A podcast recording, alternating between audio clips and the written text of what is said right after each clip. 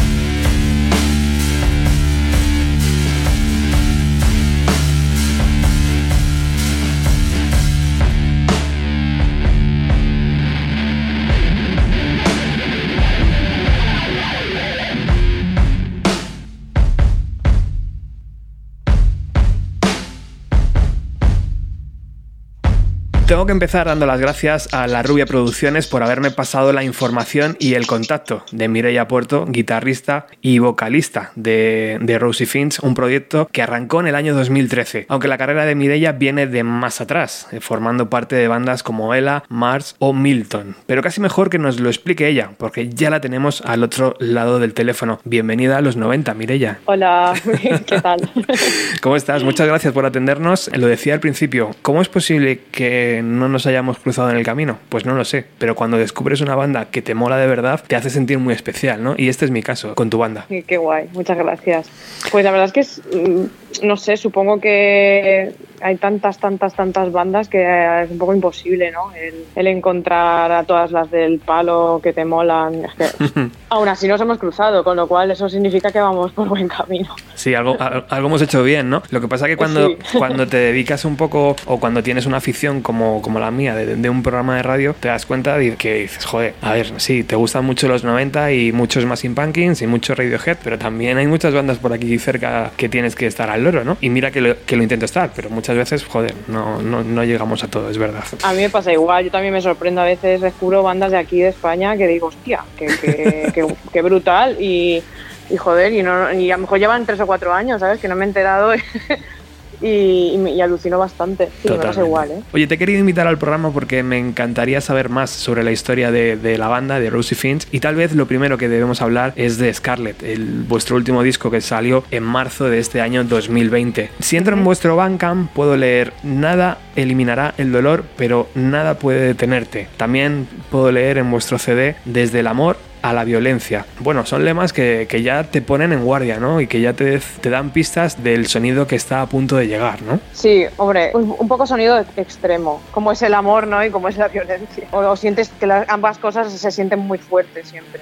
Claro. Supongo que ese es el resumen de, del sonido del disco. En el diseño predomina el rojo y también está presente en todas las canciones del disco. Entiendo que es súper importante para vosotros. Sí, de hecho es que con el color rojo es una historia que tengo yo desde hace muchos años y es mi color favorito. Y como que como el rojo es un color que te, te evoca tantas sensaciones, ¿no? Entre, pues eso, lo que, habla, lo que hablábamos, la, el amor, la violencia, eh, uh -huh. el peligro. Eh, entonces es, es un color que con el que he podido hablar en las, en las letras de, de, muchas sensaciones y muchas vivencias que, pues, que he tenido a lo largo de, de los años. Uh -huh. Entonces, por eso he, he, querido un poco dar ese significado al disco global, un poco conceptual, eh, con cada tema. Cada tema es un, una vivencia diferente, mm, de, con personas diferentes que a lo mejor me lo han hecho pasar muy mal o se han quedado grabadas en mi vida por alguna situación. Y bueno, trata de eso un poco el, el disco, por resumir, resumírtelo mucho, porque si me pongo a hablar de cada tema ya mm. no acabamos. Un trabajo que es un poco más denso o, un poco más sucio que los anteriores y que ha sido masterizado por Billy Anderson en Los Ángeles. Cuéntame esas conversaciones con, para trabajar con él y, y, y, para que te dijera que sí, que le habéis enviado un ibérico, eh, ¿qué soy? No sé. ¿Cómo ha sido el trato? Pues la verdad es que no, le mandamos el, la mezcla tal cual de... no, no hubo ningún ibérico ni nada. ¿No? Le mandamos la mezcla del, del, disco. A ver, yo no pensaba que me fuera a contestar ni... Yo qué sé. Yo probé suerte porque la verdad es que es un tío, es un icono y digo yo a lo mejor no nos contesta, o, pero bueno, por probar no perdemos nada. Y la cosa es que nos contestó, que le gustaba mucho el disco y que sí, que nos lo quería masterizar. Entonces, claro, pues ahí ya. o sea, fue como. Es que tampoco tuve que darle muchas explicaciones de lo que quería, quiero decir. Fíjate. Eh, yo busqué a, ese chico, a este señor, porque ya no es un chico, es un sí, señor. Sí. Lo busqué porque me gustan mucho sus trabajos y sí. siempre ha sacado un sonido muy, muy sucio, ¿no? Y el disco es que lo, lo pedí así. Y bueno, menos mal, gracias también a, a El Rojo, que fue el que nos, nos grabó porque uh -huh. la mezcla es de él y sin, sin, una buena mezcla no hay un buen máster, eso es así. Pero vamos, que Billy Anderson, o sea, no sé, muy, muy natural todo. No sé, no es un tío súper flipado ni, ni que se lo tenga creído, ni mucho menos, ¿eh? Es un tío súper mega normal y, y, un trato súper guay, no sé. La verdad es que no sé yo si no contaré con él para otros trabajos, la verdad, porque bueno, quedamos bastante contentos. Una vez que se rompe el hielo, ¿verdad? Eh, el resto ya es más fácil. Sí, no sé, yo muy bien, el trato ya te digo que es súper guay y Mm. con todo, con fechas cumplidas y todo muy bien. Ya que habéis conseguido ese sonido más americano, por llamarlo de alguna forma, eh, lo próximo Sí. que, que tiene que ser Mireia es ya irse a Estados Unidos a grabar, ¿no? ¿O qué? Ojalá, guau, es que ojalá, o sea, ya te lo digo, yo me muero, Steve Albini y bueno, me tiro por un puente, me, si grabo con él, ojalá, Hostia, se- sería un puntazo, ¿eh? sí. Sería un puntazo. Oye, ¿y ¿te dijo Billy algo en plan, pues no sé, me flipan las guitarras, eh, me encanta tu voz, eh, no sé, eh, algo de alguna canción que dijera, esta es mi favorita? ¿no? Sí, me habló de, de hecho de la que acabas de poner, de Oxblood, le, le gustó mucho ese tema y le gustó mucho Gin Fizz. Es otro tema que, bueno, es un poco más, mm, un poco diferente del resto del, del disco. Y las voces también me mencionó que le gustaba mucho el, el rollo, los, los, los screams, o sea, los, los gritos y Claro. tal. Sí, sí, sí, le moló, le moló. Qué. Vamos, que me diga a mí eso, yo ya me puedo morir en paz y ya está. Joder, está claro. Y, nunca se sabe si se puede abrir otra puerta, ¿verdad? Para colaborar con alguna banda de allí, porque estas cosas funcionan así muchas veces. Ojalá, yo qué sé.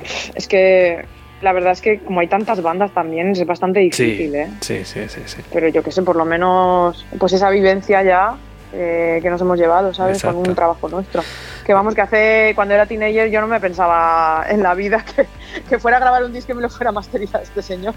Pero, Totalmente, pero bueno, por totalmente. algún sitio se empieza. Eso es Mm. como cuando hacemos alguna entrevista en el programa que decimos, mira, esto es imposible hacerlo. Y de repente pasa, ¿no? Y dices, jo, qué guay. Se te queda ahí como Sí, sí. la cara de tonto de decir, jo, qué bien. Sí, porque además cuando uno es más adolescente y tal, es que no, no te imaginas, yo de adolescente no me imaginaba dónde iba a llegar mi música. Mm, O sea, yo tocaba, ¿no? Con mi grupo y tal, pero yo no pensaba ni que iba a grabar, vamos, en mi vida he pensado yo que iba a grabar vinilos. Claro. Es que en mi vida. Si me lo llegan a decir en ese momento, diría, va, ni de coño. Pero Oye, hablando de vinilos, ¿este es el primero que lanzáis como banda? no, es el segundo. Ah, el segundo ya. Sí, es el segundo. este es el... Scarlett es el segundo LP eléctrico y el primero fue Witchboro, se llama Mm. el primer disco, eléctrico. Pero también, Mm. también hubo edición en vinilo. Sí, hubo Ah, ¿sí? edición en vinilo y se agotó. Ah, hostia, Sí, qué sí. guay, qué guay. Ahí te iba, porque es imposible, es imposible ya hacerse con una copia del vinilo. Y de hecho, cuando he entrado en Bandcamp, rara vez he visto una banda española con tantos apoyos como la, como la vuestra. O sea que enhorabuena. Es que la gente está bastante detrás vuestra, ¿eh? Sí, la verdad es que, eh, bueno, en España no tanto. Sí que ahora empieza, ahora, ¿vale? O sea, y llevamos un montón de años. Fíjate. Pero ahora sí que empezamos un poco eh, a ser un poco más conocidos aquí en España. Pero eh, sí que hemos tenido más feedback fuera. Supongo que por el rollo, ¿no? Eh, que suena, como tú has dicho antes, un poco. Es más americano, ¿no? Eh, el rollo que tenemos. Entonces supongo que pues que allí lo escuchan más o no sé, el caso es que nos ha pasado con el anterior disco y con este todavía más. Hemos vendido muchos más discos en Estados Unidos y en Europa que aquí en España. Jo, qué flipante Mm. eso. Eh, yo estoy súper contenta, vamos, Claro. puedes imaginar. Pero también me resulta curioso, ¿no? Que aquí en España, no sé, la cosa no, no tire tanto, ¿no? Este estilo. ya sabes que muchas veces basta que un medio de fuera hable de una banda española para que digas, hostias, y te des cuenta de lo que estaba pasando, ¿no? Pero durante ese tiempo parece que estamos atolondrados y que no nos enteramos hasta que alguien de fuera dice, eh, Pues eso da rabia, porque en realidad estamos aquí en plan, joder, que hola, que estamos aquí. Claro. Y no sé. Pero bueno, eh, poco a poco, la verdad. Si hemos empezado la casa por el tejado, pues nada, pues Hmm. seguiremos así. Hombre, el, el camino está muy bien recorrido desde el año 2013. Ahora repasaremos un poco la historia, pero está muy, muy, muy bien recorrido porque todos los discos, todas las publicaciones, todas las portadas están muy curradas. Esto no es nada nuevo. Sé, sé que te lo dicen en todas las entrevistas. Las voces están muy curradas y, y el sonido es como muy potente. Está todo como muy bien hecho. Entonces, tarde o temprano, el reconocimiento llega. O sea, estoy seguro de que eso tiene que ser así. Primero ha sido fuera. Bueno, vale. Pues porque la cultura americana seguramente o eu- europea conecta un poco más con esa música, pero aquí tiene que llegar seguro. Esperemos que sí. También Que no tarde 30 años, pero, pero sí. ya con el tacataca ahí y la guitarra, ¿no? yo ahí en plan, ya yo, yo ahí ya hago folk y a mí dejarme y ya está. También es verdad que cuando habéis lanzado el disco, Mireia, ha, ha venido todo este rollo, ¿no? Eh, había muchas presentaciones, tanto en España como fuera de España, que se han tenido que aplazar de momento, entonces parece que, que se ha silenciado, ¿no? Sí, bueno, esto ha sido una putada, bueno, para todos y, Claro. y en concreto para, para Rosy Finch ha sido una putada, porque nosotros tenemos un tour europeo planificado, nos íbamos en septiembre a presentar el disco fuera, por Europa, Mm. y, y por aquí, por España también tenemos bastantes fechas, se han ido todas, pero todas al carajo, o sea, todas. Y era una oportunidad bastante chula porque el disco estaba empezando a gustar mucho y claro, lo- el directo, la gente quiere verlo en directo ese disco y da mucha rabia, ¿no? No poder tenerlo preparado, tenerlo eh, eh, todo el directo preparado y no poder demostrárselo a la gente. Eso da mucha rabia. Mm. Pero Y parece... de- sé, pues si no es este año será el que viene Sí. y si no, pues no sé, la verdad. Eso es lo que te no iba a tengo ni decir. idea de cómo que parece que va, va un poquito para largo de momento. O sea, ya de, de este año nos olvidamos prácticamente y veremos si para primavera a lo mejor podemos empezar a hablar ya. Uf, sinceramente, Es complicado. ¿eh? eh, lo dudo bastante, ¿eh? Me gustaba mucho en la entrevista, en una entrevista que hacías recientemente que decías, joder, mira, es que mi música no es para estar sentados. Y está, o sea, mi música es para vivirla, para sentir ahí los golpes de batería, de guitarra, de moverse, de tal. Esos conciertos sentados no, Sí. no van con Rosie Fins. No, para nada. Además es que me da bajón, ¿eh? Un poco, pensarlo. Es que, no sé, prefiero tocar delante de, yo qué sé, de cin- Vale, ahora el top está en seis, ¿no? Pues prefiero tocar delante de seis personas que por lo menos estén de pie, Claro. te lo digo. Claro, claro. Porque es que, no sé. Bueno. Si algún formato, no sé, no sé cómo lo haremos. Supongo que, bueno, directos en streaming siempre podemos hacer. Hmm, Pero es que no es igual, es que no es igual. claro. Estamos hasta pensando de a ver si, yo qué sé, invitar a la peña a un ensayo, imagínate, No es mala idea. Poco aforo y, y ya está. Claro. Pode- Podéis De alquilar, tres en tres o algo. podéis alquilar un local de ensayo en Madrid, otro en Barcelona, otro en La Coruña y podéis Sí, ir. es, un- es una, una opción así, pues oye, no te digo yo que no. ¿eh? Pero claro, eh, es que merece la pena, o sea, ¿para qué? Para seis personas, que, Muchos es que todo se kilómetros. pone en contra. Sí, habría que hacer un- Ahora lo que, lo que vale la pena es sacar lo máximo posible de cosas, en, mu- o sea, de, de canciones, de formato en audio, de, de- de- lo audiovisual, vamos, los directos están muertos ahora mismo. Scarlett está súper reciente, porque ya, ya te digo, lo sacamos en marzo, pero sí. que estamos ya componiendo cosas nuevas. Hay- Y hay tenemos algunas cosillas por ahí también para presentar eh, de cover, y eso es lo próximo que vamos a hacer, o sea, Qué presentar guay. algunas covers que tenemos, algún vídeo lyric también tenemos por ahí, y luego para el año que viene tenemos otro vídeo, es lo que hay, o sea, es que no, no podemos hacer nada más. Estaremos atentos a esas covers, a ver qué tal, qué tal Sí. suena. A Oye. ver si te suena, si algo. Oye, detrás de este disco está La Rubia Producciones, están Discos Macarras, está Spinda Records que ha hecho esa, esa versión en, en cassette y está Leivare Records, creo que se llaman, ¿no? Estos eh, holandeses, sí, ¿no? Sí, son, de- son holandeses, sí. ¿Cómo es eh, sacar eh, un disco con, con varios sellos? O sea, es súper guay, ¿no? Porque al final te, te ayudan en, tanto en la promoción como a la hora de, de fabricación, ¿no? Y todo esto eh, cambia las reglas del juego, ¿no? Ya no es todo, mm, mira, yo lo tengo que hacer, yo lo tengo que grabar, yo tengo que pensar esto, ¿no? O sea, esa ayuda extra mola. Mola mucho. Además, eh, nosotros hemos tenido mucha suerte porque desde el principio siempre nos ha sacado algún sello los, los formatos. Siempre hemos tenido un sello detrás apoyándonos y, y dándonos ahí publi y estando con nosotros. Entonces nos ha resultado un poco más fácil de lo que normalmente puede ser. También te digo que esto no ha sido de golpe con Rosy Finch, que yo en, las en los anteriores proyectos que he tenido he estado sin sello. O sea, no, no ha sido algo de pues que haya tenido suerte y ya está, sino que, que son muchos años ya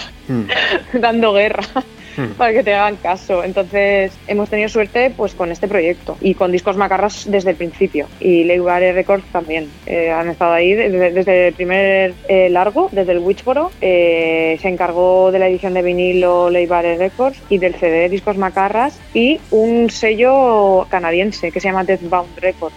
Acojonante, macho. Sí, o sea, de Canadá. Yo digo, no sé, además es que ellos se pusieron en contacto con nosotros, que ahí sí que me quedé loquísima. Pero de, hecho creo que ese sello además era de música extrema, o sea, una cosa en plan death metal y, y fue como, pero ¿por qué te mola? o sea, ¿qué pasa aquí? Pero sí, se, le gustó a los dos chicos que llevaban el sello y eso, porque el sello ya no existe. Eh, de hecho, eh, lo cerraron el, el año pasado. Una pena porque el sello estaba muy chulo. No sé si interesaban por nosotros y la verdad es que en Canadá y Estados Unidos, claro, empezamos ya desde el disco, desde el primer disco eh, con promo allí. Qué bien.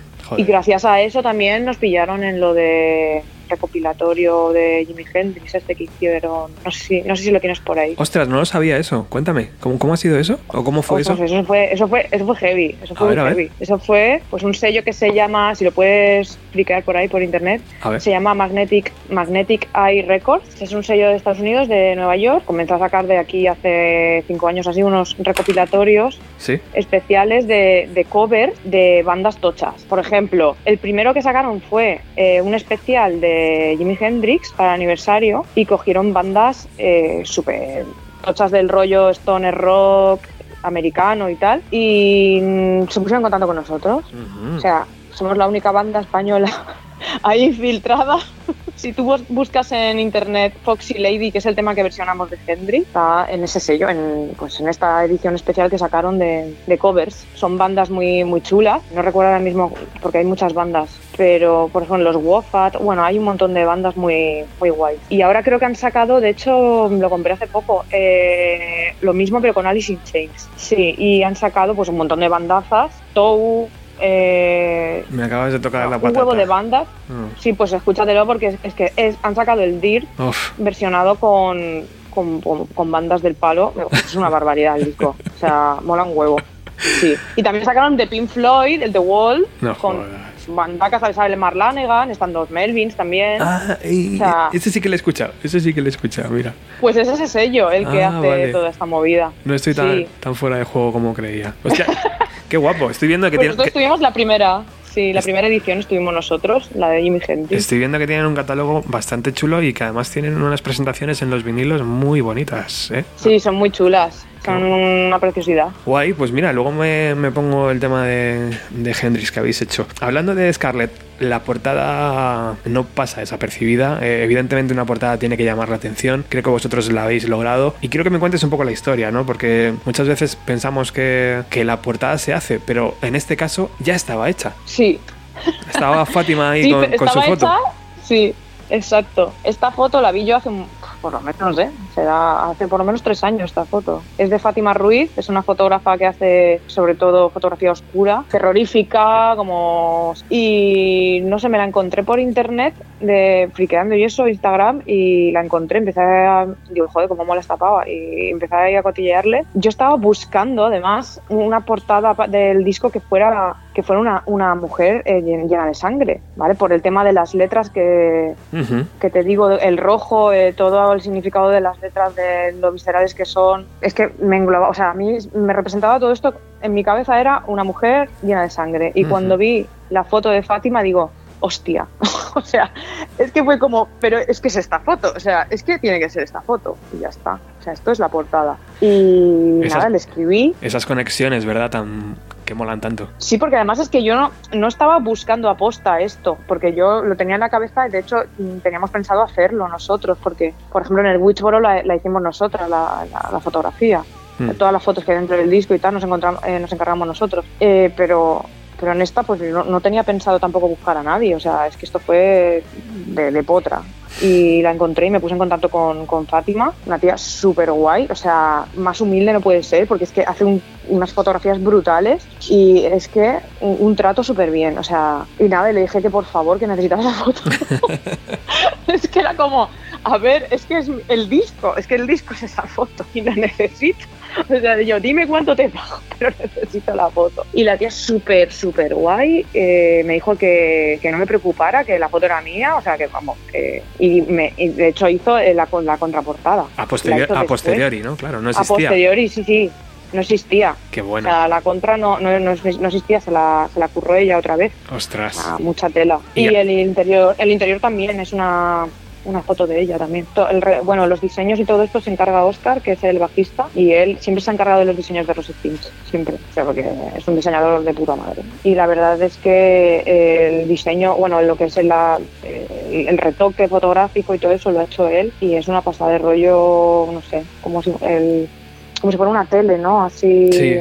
Si te fijas muy bien, si la amplías mucho, se ven como una- un efecto así como de televisor. Es así un poco mal rollero. sí. Pero la original, vamos, la original está en la página de Fátima, Qué guay, qué guay. colgada desde hace tres años o así. Qué guay. Sí. Bueno, ahora quiero que me hables de los cambios de formación después de la canción que va, que va a sonar, porque aunque en el disco lo grabaste con los originales, ¿no? Con los Rosie Fins originales, ha habido cambio de formación. Pero antes vamos a escuchar Lava, ¿no? Es esa canción donde yo siento, por ejemplo, que, que cuando salta la lava del volcán y te atiza, te puede dejar ahí un- una buena cicatriz ya de por vida, ¿no? Es un poco lo que querías transmitir con esa canción, ¿eh, Mireia? Sí, o sea, es, es eso, eh, pero añadido que yo lo que quería en esta canción era transmitir esa rabia que te da cuando, cuando estás aguantando mucho tiempo algo y ya no puedes más y explotas. Mm. O sea, ese es el, el resumen del tema. Es esa rabia interna, ¿no? La, la rabia de la avispa, digo.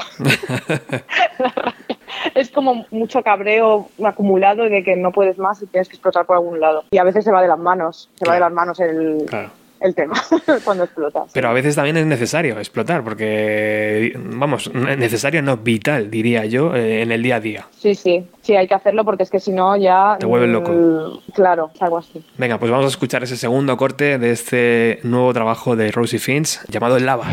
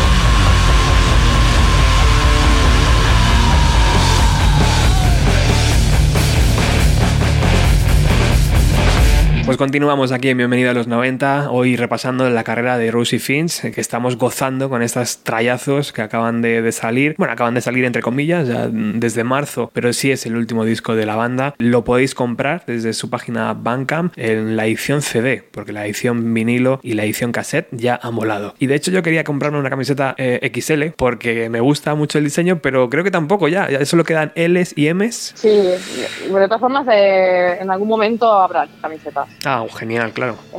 Sí, porque ahora imagino que es un poco también la forma de mantenerse, ¿no? De decir, venga, pues vamos a hacer un una tirada de camisetas más y a lo mejor otro. Sí, claro, o sea, el merch ahora mismo hay que tener merch. Claro. Y no podemos estar sin. Tenemos todo vendido prácticamente, o sea, es que no solo nos quedan CDs, uh -huh. eh, CDs del acústico también nos quedan y poca cosa más. Necesitamos ya hacer nuevas tiradas, así que en breve anunciaremos cosas. ¿Es posible que haya una nueva reedición en vinilo o, o eso se va a quedar así ya? ¿O no es lo posible, quiere? es posible. Es posible, vale.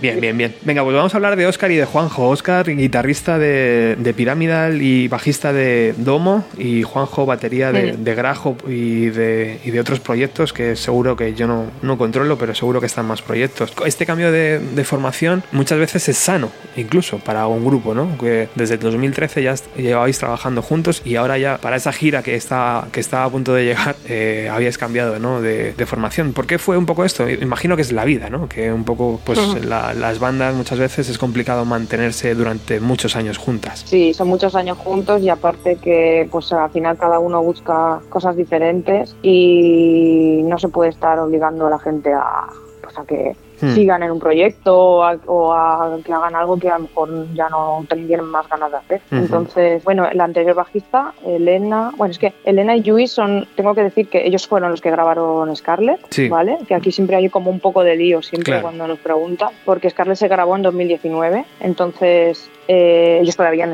estaban estábamos juntos. Ellos han, han, hemos estado juntos desde el proyecto que teníamos anterior, desde Milton, éramos cuatro personas. O sea, era, eso era otro rollo, otro rollo más noise y tal. Y bueno, ellos decidieron dejar, bueno, lo decidió primero la bajista, pues porque ya no quería seguir tocando y ya está. O sea, cada uno es libre de lo que, lo, lo que he comentado antes, claro. que cada uno es libre de hacer lo que, emplear su tiempo libre en lo que le apetece. Entonces ella se dejó el proyecto, ya no quería seguir más. Y bueno, y luego Luis sí que sigue como baterista, pero Rosy Finch pues lo mismo. Creo que fueron 7 8 meses después de Elena, se lo dejó él. Y nada, yo como no quería dejar el disco, o sea, no quería dejar el proyecto porque yo es que he puesto muchas ganas siempre en este proyecto y, y siempre he intentado sacarlo adelante lo, lo, mejor que he podido. Entonces yo no quería abandonar el, yo no quería cerrar el grupo, o sea, yo no claro. quería sacar el disco y dejarlo ahí en la nada. Eh, entonces pues me, me busqué a otras pues a Juanjo en este caso. Uh -huh. Juanjo es un, un, colega mío desde que, que, tengo 15 años, que lo conocí de hecho por tocar, porque en mi grupo de adolescencia se llamaba Applejack y él tenía el suyo, que de hecho, de hecho lo sigue teniendo y deberíais de escucharlo, a ver, de a ver. Mouse. Uh -huh. Deberíais de escucharlo, es un grupo de Almería muy chulo. Y es raro que no los conozcáis porque es muy noventero, ¿eh? Pues esta eh, banda de raro nada, porque mira, estamos hablando tú y yo por casi un milagro. O sea que no sé qué pasa últimamente, que no, no tengo la antena bien sintonizada, pero me la apunto.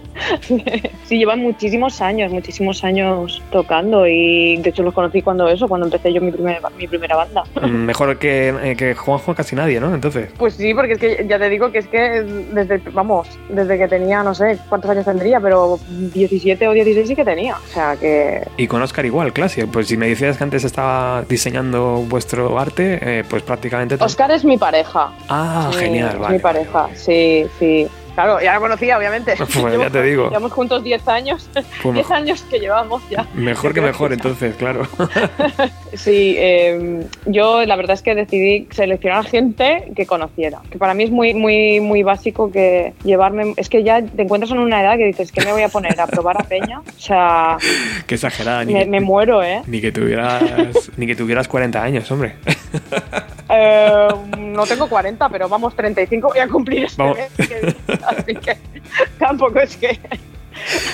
Pero sí, me parece bien. Un poco dinosauria. Me, me, parece, me, parece, bien eh, tener la cabeza clara en ese sentido y no hacer perder el tiempo ni, ni que te lo hagan perder tampoco, es verdad. Sí, a ver, sí que es, ver- es cierto que, que como Luis, el anterior batería, él, eh, bueno, decidió irse a vivir fuera, volvió a Alicante, eh, bueno, historias que al final, pues yo al final tuve que, que decidir coger también otra, ot- otra batería, porque era un poco ya de, de movida, ¿no? Eh, para Claro. que sí, que no. Entonces, sí que es verdad, pues que, pues que a Juanjo, o sea, tuvimos varias pruebas de batería que, ojo, nos gustó, o sea, los chicos muy bien, ¿eh? O sea, muy súper majos y, y además involucrados. Lo que pasa es que a mí me tira más el conocer a la persona. A mí también. Y me daba muchísima pereza, yo lo siento, ¿eh? pero es que me da mucha pereza conocer a gente. Mucha. y tocar ya ni te digo, o sea, yo estoy ya como las abuelas, yo necesito ya conocer. Tener tu hábitat eh, controlado, ¿no? Desde el principio. Sí, y que la persona me conozca también. Claro. Y con eso, con Juanjo lo tengo. Es que me conoce muchísimos años, sabe cómo Todo- soy y. Todo parece que Mm. fluye mejor así, ¿no? Sí, mucho mejor. Claro, claro. y eso ha sido, y así fue el cambio. Y Ujú. con ellos súper bien, vamos, que son unas máquinas. O sea, es que, vamos a ver, o sea, son muy máquinas. Mm. Y esto me hace pensar Sí. en una cosa, Mireia. ¿Rosie Fins es un proyecto de banda o realmente es tu proyecto personal? Se, Eh, se empezó como proyecto personal y luego eh, se unieron amigos que eran músicos y que al final pues se hace una banda o fue una banda desde el principio? Fue al revés, fue al revés. Sí, empezamos siendo una banda y ha terminado siendo mi proyecto personal. Porque como al de- en esta decisión que yo he tomado ¿no? de, seguir yo eh, por mi cuenta, me he tenido que encargar de todo. Entonces ha sido como he continuado el proyecto, pero en ese proyecto que habían tres personas, desde un principio me he quedado yo sola. Entonces he tenido que, que retomarlo todo desde mi, desde yo, o sea, yo misma. Por eso ha sido, se ha convertido en mi proyecto. No quiere decir que Juanjo y, y Oscar no sean parte de ese proyecto, para nada. O sea, porque ellos aportan exactamente lo mismo musicalmente, eh, aportan riffs, aportan ritmos, o sea, como músicos están, estamos cada uno una tercera parte. Pero sí que la- a la hora de tomar decisiones de qué se hace, qué se diseña, qué se, qué se saca, qué canciones, qué tal, pues sí que las tomo yo, obviamente consultándosela a ellos, pero la última palabra la tengo yo pues porque me estoy encargando de, de esto, que lo considero muy, muy personal. Pues si te parece bien, vamos a rebobinar hasta el año 2012-2013, cuando se crea este proyecto, que en un principio imagino que no tenía nombre y que, bueno, pues decidís buscar eh, ese nombre y en qué os fijáis para buscar ese nombre. ¿Cómo aparece el nombre de Rosie Finch en, en la banda? Yo quería ponerle un nombre que fuera un- algo relacionado con la naturaleza. Estaba por esa época como muy pesada con, con lo de, ay, los pájaros, ay, porque de hecho llevo, no sé, llevaré tatuados como, no sé, ocho pájaros. o sea, llevo una barbaridad de pájaros tatuados. Estoy muy obsesionada con los pájaros. De hecho, llevo un tatu de Rosifit, de, de la especie Rosifit. Y estuvimos mirando eh, mogollón de, de tipos de pájaros, ponerle un, un nombre de pájaro al grupo. Y encontramos, encontramos este pajarillo que es como una especie de. La traducción es pinzón rosado, Ajá. que es como si fuera un, un ru- ruiseñor. Y lo vimos ahí todo mono, rosita, tal, muy pequeñito, muy. Muy bonito, ¿no? Y pensamos, ay, qué bonito, pues molaría mucho que el rollo de la música fuera súper agresiva y oscura, pero el pajarillo fuera ahí como muy cookie. ¿sabes? o sea, es un contraste, es un contraste como muy. porque somos de contrastes y, y ya está. Porque, pues eso. A mí de pequeña me gustaba la Barbie y me gustaba He-Man, pues, pues contraste. Claro. Extremos. Exacto. Así que lo llevamos, lo llevamos al nombre también. Exacto. Y, y nada, y se quedó, se quedó como, bueno, nos, nos curramos bastante el buscar que el nombre no estuviera cogido, porque no veas la movida. Sí, Para sí. encontrar un nombre que no esté hoy en día cogido por, por ningún grupo es difícil. Es una bastante movida, sí. difícil. Y que luego que tampoco sea muy complicado, ¿sabes? Que la gente no se vuelva loca al escribirlo, que de repente pongas en Google el nombre y no te aparezca, eh, yo qué sé, pues una iglesia de Kentucky o algo así. eh, fin. Claro. Aquí- pones Rosie Finch en, en Google y te aparecen pájaros y el disco. Claro, y genial, nosotros. ya genial. está. O sea, Genial. que está bien. Oye, y una, una duda, ¿el pájaro aparece en alguna del- de los discos? ¿En algún arte de algún disco escondido por ahí? ¿Está eh, presente o no? No, no está. No está. Oh, mm, No, no está, no está. fíjate, qué es una buena idea, ¿eh? Pero me apunto. Algún día tendréis que meterle, ¿no? Ahí de escondidillas. Estaría guay, sí. Estaría guay. Porque estoy viendo la portada del primer EP de Wolf Waiting del año 2013, Sí. que son tres temas Mm. divididos en cuatro cortes y lo que veo es una niña como una especie de, de laberinto, ¿no? De, o una niña corriendo hacia un bosque o algo así, ¿no? Sí, de hecho es una foto de un amigo mío que me gustó mucho también. Anda, mira, es Mm. esto que voy me, ahí me suena. con fotos. sí, Vaya colección. sí, sí, sí, es una foto. Es que me gustó la foto y le dije, ay, tío, ¿la podemos usar para la portada? Sí, la- estamos, em- estábamos empezando, de hecho, tampoco sabíamos muy bien. Y el disco, bueno, ese EP, como va un poco de, pues es de lo que estábamos hablando de- antes de la naturaleza, de, de- del sol, de. Bueno, Surnia Lula es un tema que está ahí en ese EP Ujú. que habla también de un tipo de, de búho, tipo de, de lechuza así rara. No sé, entonces dijimos, ah, pues mira, pues, pues alguna foto así chula de alguna niña en algún bosque estaría guay. Y cogimos esa. Qué Una bien. foto muy chula. Sí, mola Mm. mucho. Y le, le dan toque así como un poco pastel, ¿no? Un poco de, de hace, de hace tiempo que también mola, mola mucho. O sea, si he entendido bien, eh, Mireia, tanto Luis como Elena venían de Milton, o veníais los tres de. Milton, y esto evolucionó a, a este nuevo proyecto, ¿no? Imagino que Milton se acabó por lo que fuera, y estáis los tres cómodos y decidisteis dar vida a este proyecto, ¿verdad? Sí, de hecho con Milton por ahí hay un, hay un disco. Hay un disco por ahí colgado por Bandcamp que lo mezcló Juan Blas de Westline. Trabajamos con él y con Ultramarinos Costa Brava también, Santi García. Ostras, claro. Y el disco, el disco está muy chulo, es, a mí me gusta mucho, estoy Mm. súper orgu- orgullosa del disco ese. Lo que pasa es que, pues cosas que pasan, pues nosotros seguimos, eh, decidimos tocar los tres, pero también porque íbamos por otro palo de sonido, no era tan rock alternativo, queríamos algo más fuerte. Entonces, pues tú, tú, por eso cambiamos el nombre y cambiamos el, el rollo. Y fue rápido el hecho de decir, venga, ensayamos, sacamos temas nuevos, venga, tenemos tres, cuatro canciones, venga, vamos al estudio y, y grabamos un EP. La verdad es que fue súper rápido. O sea, ese disco, no sé por qué, pues, pues yo qué sé, por las ganas o porque en esa época estábamos muy, estábamos muy on fire los tres. Entonces salió todo súper del tirón. Nos compusimos tres temas y lo metimos, o sea, enseguida a grabar y todo, sí, sí, salió muy del tirón. Pues vamos a ver cómo Mm. sonaba Rusty Finch en el año 2013 con este tema que abre ese EP, Singing in the Sun.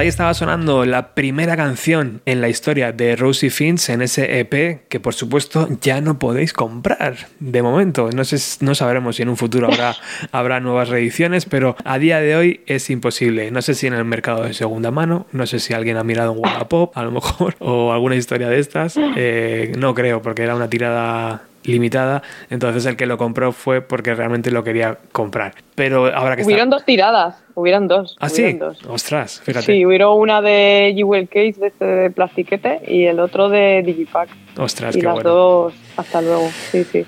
Con esa presentación ya en formato disco o CD, imagino que la carretera os ardía en las manos, ¿no? Dijisteis, venga, vamos a, a programar una gira de conciertos o vamos a ver cómo responden el público, ¿no? ¿Cómo, ¿Cómo fue la primera vez que te subiste al escenario como Rosie Finch y dijiste, venga, estas son nuestras canciones? ¿Qué sentiste? Pues fue bastante guay. O sea, fue aquí, de hecho, en- Alicante, porque nos molaba jugárnosla en la casa. no, no somos de, no somos de la- el primer contacto siempre aquí en casa. Y luego ya el resto pues fuera. Pero la verdad es que fue, fue muy guay. Fue aquí en la nave Iguana, en un, en un local que siempre, en una nave de conciertos, en una sala de conciertos que de hecho ensayamos aquí. Y fue muy guay. Creo que fue con Cabalgata Cósmica y con, no me acuerdo, y con Piramidal. O sea, ese concierto fue el primero, el primero que dimos como Rosity. Sí, fue muy guay. Y a partir de ahí, pues claro, tocando los temas que todavía no habíamos grabado, o sea, Fíjate. estaban los del EP, pero, pero aparte estaban nuevos temas que todavía no- que eran del Wishboro, pero todavía no estaban, no estaban grabados. Y a partir de ahí, pues en el, mismo año creo que empezamos a, a componerlos ya para tener un, un disco entero y poder grabar. Sí. Claro, ese es el siguiente paso lógico, ¿no? Ese primer EP, ves que la gente reacciona bien, ves que los conciertos eh, se llenan, ves que ves que hay química entre los músicos, aunque ya os conocíais de proyecto de antes. Así que el paso siguiente es ese, ¿no? Ensayar, ensayar, ensayar, tener 12, 15 canciones buenas y decir, venga, de esas vamos a escoger 8, 9, 10 y nos metemos en el estudio. Ese, ese fue el, el siguiente paso, ¿no? Ese- eso es Whisboro. Sí, ese fue el siguiente, el, el largo, el, el- el eléctrico, el Sí. LP, eh, el largo, que tuvimos la suerte de, de que nos lo sacaran los, los sellos, porque el primero, el, el- el EP, nos lo sacó, el Walls Waiting nos lo sacó Aneurisma Records, un sello de aquí de Almería, que de hecho eh, uno de los chicos que se encarga de Aneurisma Records es, es Juanjo. o sea que un poco hilado ya todo. Estabais en familia. Sí, claro. y sí, compusimos los temas, los grabamos en Altea, en más que en un estudio de grabación era una, una, una cosa un poco casera, porque era una casa, que la casa era brutal porque estaba en la playa, primera línea de, de- playa en Altea, era una casita así pequeña, pero en las habitaciones grabábamos los instrumentos. Y luego en el salón teníamos montado pues todo lo de grabar, que nos, nos ayudó, nos grabó un amigo Dani y la verdad es que fue muy guay. Sonidixta se llama en Instagram, por si. Un tío muy guay. Y la verdad es que también íbamos un poco surfeando, no sabíamos muy bien. Eh, ese disco es un poco, si lo escuchas, no hay nada concreto. Es como que hay punk, pero hay grunge, pero hay mm, psicodelia. O sea, es, es como todas las influencias metidas ahí en un disco. Eso te iba a decir, porque estás hablando con un programa que se dedica sobre todo a recordar lo, lo bonito que fueron los años 90, pero yo noto que hay mucho 90 en, vuestros, en vuestras canciones. Eh, fue una época importante también, ¿verdad? Para vosotros. Mucho. A ver, eh, sí que es verdad que, que Luis, el anterior batería, eh, era más rollo 70, ¿vale? De hecho, él tocaba también en, en Pyramidal y es un rollo muy rock psicodélico, progresivo. A él le gusta eso, mucho. También le gusta mucho los 90, pero, pero él iba más rollo 70. Y Elena era también muy, muy punk. Eh, a ella le gustaba más el rollo Riot Girl, eh, Beijing Toyland, todo esto. Bueno, como a mí, vamos. Lo que pasa es que sí que es verdad que yo a lo mejor era más todavía. Siempre he escuchado más. A mí me ha gustado mucho más el grunge que a ellos, por ejemplo, o el stoner y todo el rollo este noventero. Y a lo mejor, pues, claro, yo hago las guitarras, es lo que hay, o sea, Claro, claro. va a sonar sí o sí a eso. pues porque, porque no puede sonar a otra cosa. Claro. Si Pero te, en el Wishboro sí que hay bastantes influencias. si te tuvieras que quedar con una banda Mirella de los años 90, ¿cuál sería? O una, un par de ellas, es que no sé, o tres. Uf, uf, es que me, me gustan muchas, pero bueno, a ver, Sé que es más to- seguro, ¿no? es más Punkies Forever, mucho. Forever. Claro. Ta- también te digo que lo último, no. Lo, lo último Pero- caca. Pero hablamos de los 90. ¿eh? Hablamos de O los sea, 90, que sí, Smashing Pumpkins, sí. Por ejemplo- Garden a saco. Por, ej- por ejemplo, el Melancholy te molaba, ¿no? El Melancholy me flipa. De hecho, ha hecho aniversario ahora, ¿no? Sí, 25 años. 25 años, sí. Fíjate. Sí, el Melancholy. Bueno, yo creo que sí, mi favorito. Siamese Dream a lo mejor. El Siamese Dream también. El Ador. Pero vamos, El Ador es un disco que nos flipa a Oscar y a mí. No sé por qué, ¿vale? O sea, es algo que tenemos ahí porque él viene también muy de los 70s, pero ese disco le flipa. Buen disco. Eh, Se ve que Sí, ahí. Sí, sí, sí. sí, sí. Y eso que el batería no estaba ahí, pero bueno, Sí, ese es otro tema de drogas que no vamos a entrar. exacto. Soundgarden también me has dicho. Sí, Soundgarden soy mm, fan extrema y de Alice in Chains también, pero de Nirvana también. O sea, claro, de Nirvana mucho. Claro, O claro. sea, yo no, yo no reniego ¿eh? de Nirvana. Es que hay mucha peña que como... Sí, es verdad, ¿eh? En plan, no, es que son como muy comerciales, digo, bueno, ¿y qué? Y Black Sabbath también son comerciales y nadie reniega de ellos, ¿qué pasa? O sea, vamos a ver. Eh, tienes, tienes toda la razón. Parece que muchas veces te da un poco de vergüenza decirlo. Sí, tío, pues a mí ninguna. O sea, sí que es cierto que me gusta más la etapa más guarra del Nirvana, o sea, el Bleach, El flipa, Inútero y el Inútero. El Inútero claro. es mi, mi disco favorito Lógico. lo de, de todos los tiempos. O sea, ese, ese. Ese sonido sí que es verdad. Es más sucio, más. más mm, más como vuestro último LP, es verdad. Es como más, ¿no? Más. eh, ese crunch. Sí, ese- más visceral, ¿no? sí. Más, con más rabia, más... Total, sí, Sí, sí. más agresivo. Más Mm. Steve Albini, ¿no? Y Como- bueno. Como, hablábamos antes. Steve Albini, Claro. claro.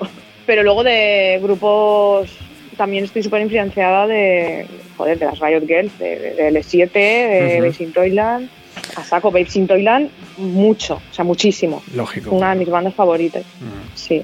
Eh, y luego Slater Kinney también me Claro. gustan mucho. Claro, Es que son, no sé, Y- hay muchas bandas, hay muchas. Y sé que, la, me si- vuelvo loca. sé que la siguiente pregunta es una putada, pero ¿y bandas de aquí? De los 90, ojo, no, no bandas ahora amigas tuyas que digas, mira, Hmm. esta suena muy bien, sino de los 90, ¿hubo alguna? Porque, joder, era, era complicado, ¿eh? Es que eh, eso es para trabajo de investigación, ¿eh? un poco. O sea, pero ¿te refieres a, bueno, las bandas de Superfuse? Claro, por ejemplo, Dover te molaban. Claro que sí. Sí, ¿verdad? El Sister, el Sister Forever. Sister. Eh, sí, sí, el primer disco. Sí. Y a ver, pues luego cuando se pusieron en plan discotequero, no, ¿vale? Porque no. Como, ¿Ves? los, De eso sí que reniego. como los Smashing. Eso sí que. Como los Smash. Ahí la, la última, el No, último pues- tramo no. El último tramo no, Mm. pero sí, bueno, en España estaba Dover y no sé, Killer Barbies, Killer Barbie, sí, También. sí, sí, sí. estaban muy guay. Había una banda que se, llamaba, Eh, que se llamaba Sperm, que también... Sperm, Sperm molaba muchísimo. Claro. Y Yogurt Days. Yogurt Days. Yogurt Days. Claro, Ya claro. ves. Y qué más, bueno, y del rollo sur, había muchas bandas, de- eran colegas, pero es que para mí eran como lo, lo más. Claro, Storm of Torment molaban muchísimo. Y bueno, Viaje 800 son también de aquí. Pero es que no sé, yo creo que sí que son de los 90 también. ¿Es, es sana esa, Sí. esa mm, forma de ver el pasado, Mireia? Esa mm, nostalgia de los años 90 ¿es, es sana? Porque yo muchas veces me lo pregunto, ¿no? Porque hablamos tanto de esa década, eh, sobre todo en este programa, claro, pero Mm. mm, cuando salgo y tal, cuando hablo con amigos, digo, joder, es que los 90 siguen estando presentes. ¿Es sano para la música que, que esa década siga tan presente? A ver, mm, como en todas las cosas de la vida, pues hay cosas de los 90 que son una mierda Mm. y hay cosas que molan mucho. Pero para Pero- mí sí que Pero parece que fue No como la última gran década, ¿no? Que luego después eh, no ha habido un movimiento cultural tan masivo, y no lo ha habido, evidentemente, pero parece que es... Sí, a ver, bueno, sí que hubo un poco, bueno, es que el chandal metal, el nu metal vino ya por el 2000. Sí, ahí, 2001, es sí, Está por 99, ahí, sí. 99, Sí, sí, sí, sí, está sí, por ahí. Sí que considero el nu metal un algo tocho también. Sí, es que yo no iba por ese lado, pero, pero sí que hubo ese movimiento también. Pero sí, para mí, para mí yo me quedo con los 90. sí. Ujú. Pues de Woodsboro eh, vamos a elegir, no sé si elegir Úrsula o elegir Polvo Zombie. Estoy entre esas dos. ¿Cuál, cuál me recomiendas?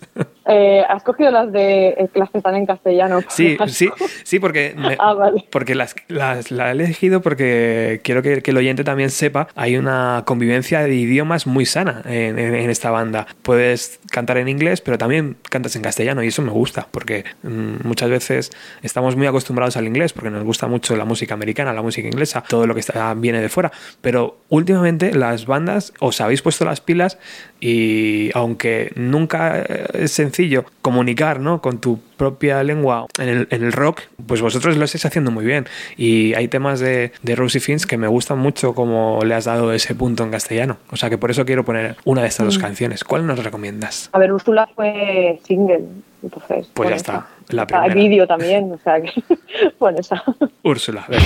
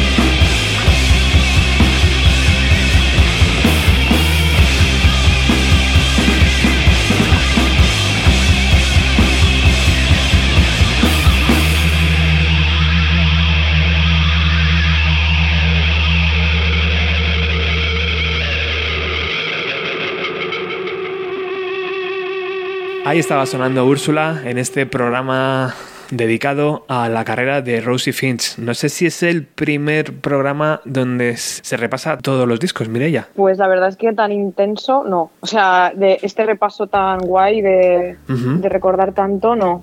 Sí que hemos tenido entrevistas que nos han preguntado mucho por, por la discografía anterior, anterior y tal. Sí. Y en mi caso sí que me han preguntado mucho en entrevistas sobre otros proyectos, sobre carrera de pues con Ela, con cómo empecé, en Apunt también por Monty Pereiro también me hizo una entrevista así bastante completa. Pero este es el primer programa así más, más intenso. Mola, mola, mucho que los medios os hagan caso. He visto alguna entrevista en Bandera Negra de Radio 3, he visto bastante en blogs, en internet, está en páginas dedicadas a la música. La verdad es que mm, bien, o sea, en ese, por ese camino habéis hecho bien, bien el trabajo de entrevistas y de, y de promoción. Sí, la verdad es que sí. Ya, ya, te digo que es que ha sido todo también gracias a, a los sellos y, y a la agencia Blue Music, que uh -huh. es una agencia que, pues, que, contratamos para que le pegara un punch al, al, al vinilo y al disco. Qué guay. Entonces esto también ha sido, ha sido muy internacional el, la promo. Uh -huh. Eso es lo que nos ha molado, que ha llegado a muchísimos sitios, a muchos. Uh -huh. eh, antes hablábamos de, de Wisboro y, y mmm, no hemos dicho ese, ese pequeño guiño ¿no? que hay en la portada, que es eh, en alguna entrevista he leído o he escuchado que, que, para vosotros era también un poco como la evolución de la niña, ¿no? La niña del primer EP que de repente se hacía mayor ¿no? y se ponía esa máscara. Háblame un poco del arte de, de, ese, de ese primer LP, de ese primer disco. Pues Para empezar, no existe esa palabra. Tú la buscas y no existe. Uh -huh. eh, queríamos, como también es un disco conceptual, ¿no? Eh, no sé si te has dado cuenta que, claro, es que tú no tienes el CD ni el vinilo, pero está dividido en dos. El disco está dividido en una parte un poco más ah, vale. eh, intensa y, el, y, la otra parte es un poco más psicodélica. Uh -huh. Los temas están todos, son todos títulos, si, si te fijas bien, cada, cada título es un, una criatura fantástica Ajá, o mitológica y quisimos enclavar to, eh, todos los personajes en, como si vivieran todos juntos en Witchboro, que es un, un, un sitio, una ciudad, un, pueblo ¿no? que nos hemos inventado. Estoy viendo la contraportada y... y hay como un par de torres, parece, un par de chimeneas como muy altas, muy chulas también. Sí, eso es que aquí las localizaciones nos tenemos que buscar la vida un poco. Joder, no, pues está de Pero... puta madre, ¿eh? está genial. sí, esas fotos las hicimos Oscar y yo. Ah, bueno, no, claro, eh, es, es, una, la misma chimenea que está como enfrentada. Está duplicada, ah, está duplicada. Claro, claro, sí. genial. Mm. Es muy chula, ¿eh? Sí, pero esto, sí, lo de, lo de que esté duplicado es simplemente por, por el arte de, pues que Oscar dijo, ah, pues mira cómo molaría si fuera como si fueran dos. Y la verdad es que quedaba muy chulo. Pero no tiene ningún significado así. Simplemente quedaba muy, muy chulo y ya está. No, lo, de, lo de duplicar no. Pero el concepto del disco es ese, que es como que viven todos en el mismo, en una ciudad fantástica, inventada. Y un poco la, la, la, la mujer que aparece en la portada es como si fuera una bruja. Sí. Queríamos dar esa, uh -huh. esa impresión. De hecho, tenemos los dos vídeos que tenemos oficiales de videoclips. Uno es Úrsula, que es la bruja del mar, que todo el mundo conoce. Uh -huh. Lo que pasa es que nosotros le, le, dimos una vuelta de tuerca, una Úrsula un poco más agresiva. Y um, el otro videoclip es de Miss Holes, se llama Miss Holes el tema. Sí, el... Y es una bruja que realmente existió, dicen en Asturias. Eh, la llamaban la, la lobera. Ajá. Por eso la, la, pusimos nosotros como Miss Holes, como de aullidos, ¿no? Y, y, es una historia muy chula también. Son todas historias eh, fantásticas que, que, se supone que han o existido o son eh, mitológicas. Mola, mola verlo así. Y además eh, en Bandcamp se ve más fácil, pero hay como dos bonus track de dos canciones que, que no sé si estaban sí. en, en, la edición vinilo, no sé si llegaron a entrar, pero en el CD creo que sí estaban, ¿no? No, eh, solo está en digital. Ah, Esos dos temas solo están en digital. Ah, vale. Sí. Joder, qué bueno. Y uno de ellos, el de Mork, que es el lobo de la historia interminable. Pues este está en, solo en edición física en un recopilatorio de Noiras que se llama Siete Infiernos. Uh, no sé si te suena. Qué chulo. Sí, ese está ahí, en ese CD. Importante ¿eh? la labor de, de Noirax también. Lo, sí, que, no, lo, sí, que, no, lo que no pase por ahí es que no, no existe o, o algo pasa. si no pasas por Noirax, no existe. Está claro, ¿eh? Porque, madre mía, no sé cómo se puede trabajar tanto como hace este, este hombre.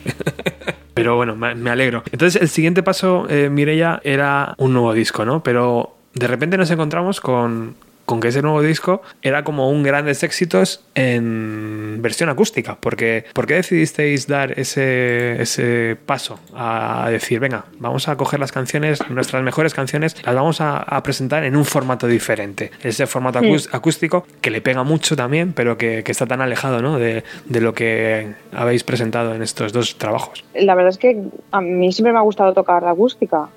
Y desde antes, desde Milton, también teníamos nuestro formato acústico como banda y decidimos transformar los temas porque creo que es algo que se nos da guay, o sea, que nos gusta transformar nuestros propios temas en, en, acústico y nos parecía como un reto, ¿no? Porque transformar algo eléctrico en acústico es bastante difícil, pero mm, así hicimos y nada, y la verdad es que funcionó súper guay no sé, eh, nos sentimos súper cómodos y, de hecho me gustaría volver a hacerlo. Claro, porque este se llama The Sunset Acoustic Session Volumen 1, o sea que siempre deja la puerta abierta a que haya un posible volumen 2. Sí, sí, vamos, esa es mi intención. Antes, antes, es que haya un volumen 2. Antes hablábamos de, mm, de Alice in Chains y claro, aquí muchas veces cuando lo estaba escuchando para preparar la entrevista se me iba la, la cabeza a, a, su unplug, a su acústico para la MTV y me recordaba, ¿no? Había cosillas que decía, joder, es que tiene el espíritu, tiene el tufillo a aquel acústico que hicieron Alice in Chains en los años 90. No sé si. Es justo. No sé si era lo, mm. buscado o, me monto yo la película, pero a ver, para mí está ahí, ¿eh? Era súper buscado. Era súper buscado. claro, o sea, si tienes un grupo rollo 90, tienes que tener un acústico. Eso es así. Claro que sí. Eso es básico. sí, además que a mí me encantan los amplios de los. El de Alanis Morissette me flipa, el de Pearl Jam, eh. todos. Es que todos son brutales porque es como más crudo, ¿no? Te encuentras a la banda ahí a pelo, sin la distorsión, que encima mm, cuando tocas la guitarra acústica como que o lo haces súper bien o si la cagas la lías. Es verdad. O sea, lo tienes que hacer todo súper controlado y es la banda 100%. Yo lo veo ahí como muy... porque lo eléctrico siempre engaña un poco, ¿no? Las distorsiones te engañan un poco, pero lo acústico es más, más 100% la banda. Y claro, nosotros también los temas los mezclamos o sea, quisimos coger eh, temas del EP y temas del Woodsboro. Claro. Y hacer ahí un mix. No sé si has visto la portada del acústico. Sí, es como las dos juntas, ¿no? Sí, hicimos ahí algo así para que como que se notara que eran de los dos trabajos, sí. los temas. Sí, sí. Mm. Está muy chula. Y de hecho, eh, a ver, de este trabajo junto con Scarlett, que es el último, todavía se puede comprar el CD. O sea que este es uno de los pocos, trabajos que se pueden comprar todavía a día de hoy. O sea, Lo tenemos, sí, en formato Digipack. Lo que pasa es que tampoco queda mucha cosa. Ahí está. Sí, de, hecho hicimos bastante, una tirada un poco así más. Claro. Lo que pasa es que desde trabajo sí que es verdad que no, no usamos, no le pusimos mucha promo. Claro. Fue un poco más así como rareza y tampoco nos lo sacó Surnia Records, que son, es un sello de aquí de Alicante que, César y Pau son súper amigos nuestros. Bueno, de hecho tocan en una otra banda que se llama Horizon, no sé si te suena. Acaban de sacar disco, los tienes que escuchar. Guay. Te lo digo. Otro, que me apunto. otro más. sí. Pero mm, ellos nos echaron el cable y tal con, con el formato físico y, y sí, la verdad. Y no, pero no hay vinilo de este, porque mm. ya te digo que fue algo que ni siquiera se lo propusimos a nadie de sacar el vinilo ni nada.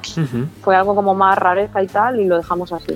Sí, como, como realmente eran antes los Unplugged, ¿no? Que eran una cosa que se quedaban ahí, que sonaba por televisión, pero realmente no se podían comprar hasta que luego pasaba un tiempo y, lo sacaban en CD, pero no, mm. como que no se le hacía mucho caso a ese disco, ¿no? No, no era como un disco de estudio. Y Mireia, ¿cómo ha sido ¿Cómo ha sido enfrentarte a estas canciones desde el acústico? Para ti también imagino que es natural porque a lo mejor las, las empiezas a, componer ¿no? con una guitarra acústica, pero cambia mucho a la hora de cantar. Ya no hay tanto grito eh, en un volumen alto. No sé, cuéntame un poco cómo, cómo es cantar en acústico de estas mismas canciones. Cierto que intento controlarme un poco más de no ponerme tan loca, pero cuando tengo que rasgar la voz la rasgo igual. O sea, los trozos que son más rasgados sí que, sí que los hago igual. Lo que pasa es que en este disco, por ejemplo, sí que es cierto que las canciones que hay no son tan tan rasgadas. Las que elegimos no son tan, son más melódicas. Y luego aparte también hay muy,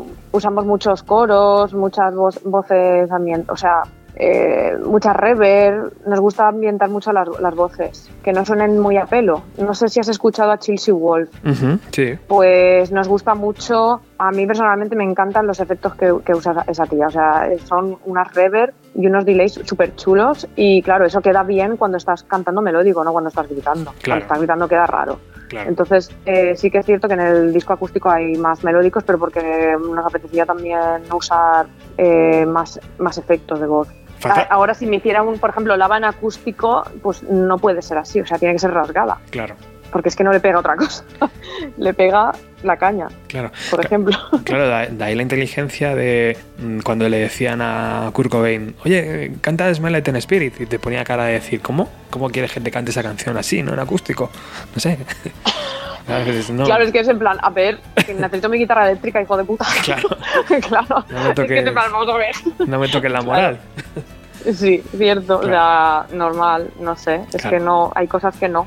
Y otras que sí, y ya está. Los, los, fans que se les va un poco la. se nos va un poco la cabeza a veces. Venga, pues vamos a escuchar Metamorfosis, que además era la canción que era eh, el bonus track eh, de, de Woodsboro, y así matamos dos pájaros de un tiro.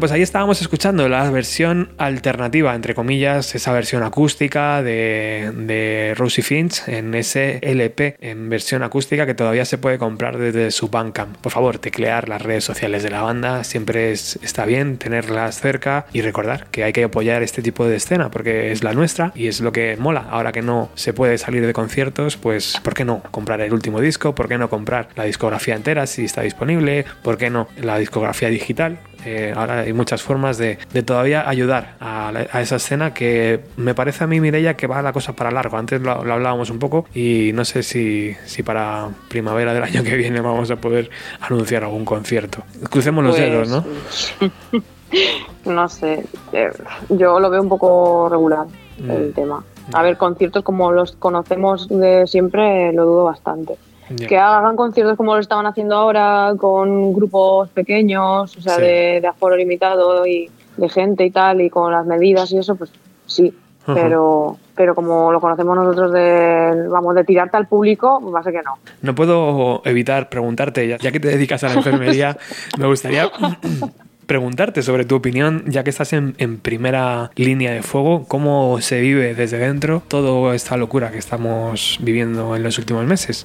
Llegarás a casa derrotada, ya no simplemente por el trabajo, sino por todo el extra que supone, ¿no? A ver, es de decir que nosotros, eh, yo en mi trabajo, yo soy enfermera de quirófano de urgencias. Entonces, eh, nosotros no estamos, eh, no atendemos a, en primer en primera línea a los pacientes COVID, quiero decir. Eh, no están como nuestras compañeras de la planta o de puerta de urgencias o de los centros de salud que están abarrotados. Nosotros operamos de urgencia Hemos operado muchos pacientes COVID, operaremos más, porque esto ya como que va, va para largo. Y lo que pasa es que sí que es verdad que hemos pasado por, por mucho miedo, ¿no? Porque no teníamos equipo, no teníamos material suficiente, lo hemos pasado mal. Ahora la cosa parece que está otra vez volviendo. Estamos bastante preocupados, ¿no? Porque Parecía si mentira. volvemos ¿eh? otra vez al punto de abril, es Claro. que de verdad, o sea, es que. Y, y España no puede volver a confinarse porque es que nos vamos al carajo, o sea, No. la economía se, se va. Los- no, no vemos mucha responsabilidad aquí. Mm, Las fiestas, los botellones, todo eso es que sobra. Hay Y- que, co- hay que, hay que cortarse. Claro. No sé qué va a pasar. Es que no sé, es que la vacuna, por ejemplo, no, No parece que no llegue, llegará claro. porque tienen que hacer muchas pruebas con una vacuna antes de Ah. poderse la poner a la gente. Sí, sí, claro, pero no, la vacuna va a llegar en, en Navidad, yo sí, claro. Claro. O sea, claro, y, lo- y lo- y los ensayos los han hecho, pues no sé, a lo mejor nos la ponen y no salen tres cabezas. Sí. Que vamos a ver. Claro. Eh, se necesita un tiempo y, y por eso te he dicho que el año que viene mucho Mm. que las cosas vuelvan a estar normales. En Que fin. es que sin vacuna no vamos a poder hacer nada. Normal. Sin vosotros no somos nada. Cuando mm, nos ponemos malos, es que no hay nadie que nos pueda salvar, solo vosotros. O sea que un fuerte abrazo y much- muchas, muchas gracias por toda vuestra labor. En fin, volvamos a la música. Eh, volvamos a la música que nos hemos perdido ahí. Sí, nos hemos puesto ahí Sí. súper filosóficos. Eh, volvamos a Scarlett. Antes nos decías ¿no? que ya estáis trabajando en nuevos temas. De cara al año que viene, en algún momento, no sabemos si primavera, verano, otoño, eh, llegará esa gira y que y tenemos muchas ganas de, de veros en directo. ya no sabemos si presentar a Scarlett con, con otro disco nuevo, ahí dos discos a la vez, porque vamos, nos va a acumular la faena, pero, pero habrá que hacerlo, porque ganas hay, ¿eh? O sea, yo estoy que me, vamos, que me sube por las paredes de dar un bolo. Oye, me acabo de dar cuenta que tienes una, una Fiber Sí. y es de los años 90 esa guitarra. Hombre, por supuesto. Nos vamos a ver. ¿Cómo me toca la Sí, patata? sí, es, es del 91 esa. Qué Sí, bueno. es una preciosidad, suena que te mueres, lo que pasa es que también pesa Sí, ¿verdad? pues que te, pues, que, te mueres. La, la primera vez que la- bueno, la primera vez no, ya sabía que existía, pero me fijé muchísimo, muchísimo más cuando se la vi a PJ Harvey. Oh, qué O sea, bueno. que fue como, como, Dios mío, o sea, esta señora, o sea, claro. con esos tacones de aguja y esta guitarra, yo digo, no sé cómo no se cae, la puta ama, la tía, o sea, O sea, que pesa, ¿no? La guitarrita. Uff, que sí pesa, pesa muchísimo, es la guitarra más pesada que tengo. Joder. Mm. ¿Y esa es tu favorita? Eh, ¿cuál- ¿O cuál tenías antes, por ejemplo? A ver, en cuanto a sonido, esa. Sí. O sea, el sonido es brutal, es súper grave y súper bestia. Pero ahora estoy usando, desde hace ya un par de años, me pillé una Guild del 98. Justo, es la prima hermana del, de la guitarra que lleva Quinta y el de Soundgarden. Hostia, qué O sea, bueno. mismo año, del mismo todo. Es- es su hermana, vamos. Qué y guay. esa suena, Qué Con esa me he grabado Scarlett, con esa y con la Firebird. Y, y suena brutal esa guitarra. Lo que pasa es que también pesa un poquito, ¿eh? La que menos pesa es la SG. La Gibson SG va bien. Esa va, va, va cómoda, ¿verdad? Sí, es que tengo, pero es que tengo problemas de espalda, ¿no? Claro. Pero no para de hablar de los pesos. ¿Y de amplificadores, Mireia? ¿Algún, ¿Alguna marca fetiche, alguna cosa que puedas comentar? Pues yo siempre he sido muy de Marshall. Ajá. De hecho, empecé con el Marshall 2000, Sí. que es el que he tenido hasta el año pasado. El año pasado me pillé un Orange, el Dual Dark. Es que ese ampli suena que te mueres. O sea, es una, una, una brutalidad. Es el ampli que lleva, uno de los amplis, porque lleva 200.000 cabezales, es este señor. El Mad Bike, el de Sleep y High on Fire y toda esta peña Sí. y ese amplificador suena muy brutal. O sea, es un Orange, pero es negro y, y suena muy guay. Y ahora estoy con Orange, no sé, a lo mejor en unos años me he dado con otra cosa, no sé. y el Marshall lo tengo ahí, el pobre, un poco abandonado. Está bien, hay que ir evolucionando, probando nuevos sonidos, ¿verdad? Y nunca sabes mañana Sí, qué, qué va a y pasar. sobre todo pedales. Con pedales ya es una locura ya, que no es que no da más. Muchos. La nómina no da para tanto pedal. Ese es el, mar del, el mal del guitarrista. El mal del guitarrista es la página reverb.com. que, por favor, o sea, cada vez que me meto ahí digo, mira, me voy. Es que no puede ser eso, ¿eh? Es que una cosa es una locura. Joder. En fin. A ver, yo toco la guitarra, pero no tengo, no he llegado a ese nivel de, de ese problema que tenéis algunos. Que joder. Es que es un, es un enganche. Bueno, pues si te metes en la página esta que te digo, ya fliparás. Te Ya, cagas, ¿no? Te vas a enganchar seguro. Sí, porque además los precios están bien, son instrumentos de segunda mano la mayoría Ajá. Y son instrumentos muy chulos y, y dan ganas de comprárselo todo. Bueno, Mireia Porto, muchísimas gracias por esta, por este rato de radio donde hemos aprendido más de, de vuestra banda, de Rosie Finch. Eh, el sonido es impecable y además es que sois buena gente, o sea que lo tenéis todo. Muchas gracias. y nada, yo igual, yo estoy súper súper a gusto de estar contigo hablando, como si estuviera en mi casa, que va a ser que estoy. Qué guay. Pues eh, esta es vuestra casa a partir de ahora. Eh, nos vamos a despedir con esa versión de Jimi Hendrix, un Foxy Lady. Cuéntame, ¿cómo, cómo fue ponerte en la piel de, de un mítico de la guitarra como, como Hendrix? Eh, la verdad es que al principio un poco de acojones, porque Normal. A ver, claro, o sea, hace, no, hace un tema de Jimi Hendrix. Joder, pues vamos a ver. Te. Encima un claro. tema que no, suene, que no suene a Jimi Hendrix, porque tiene que, sonar a tu grupo. No sé, pues intentamos tocarlo, o sea, yo cuando saco una cover intento sacar los acordes básicos y luego llevármela como si esos acordes fueran de la banda. Y a partir de ahí, pues meter muchos, mucho rollo que hace Rosy Finch, es, por ejemplo, partes atmosféricas, eh, mucho bajo, muchas partes de bajo con batería, arpegios, eso tiene que ir de cajón. Entonces, eso hicimos. Eh, la, la versión, no sé, ahora cuando la escuches te das cuenta que es, es un poco más rápida, un poco más stoner, pero luego tiene su parte instrumental Ujú. también. Fue, fue difícil, fue difícil un poquito, porque daba un poco de miedo de decir, a ver, a ver la peña qué opina, ¿sabes? Porque es Jimi Hendrix, o sea, no podemos hace- hacer aquí un churro. A mí me gusta mucho cómo quedó, me gusta mucho. Pues con esa canción vamos a cerrar. De nuevo, muchas gracias. Da por ahí recuerdos a Oscar, a Juanjo y a, a todo ese universo Rosie Finch que, que está alrededor, que sois una gran familia. A ver si pronto nos podemos ver aquí en los estudios, ¿no? Y ya conocernos y mirarnos y sobre todo veros tocar. O en en- algún bolo, sobre todo veros tocar en directo, sí, que es, que es lo que más necesitamos Sí. ahora mismo. Muchas gracias, amiga. esperemos. a ti, chao.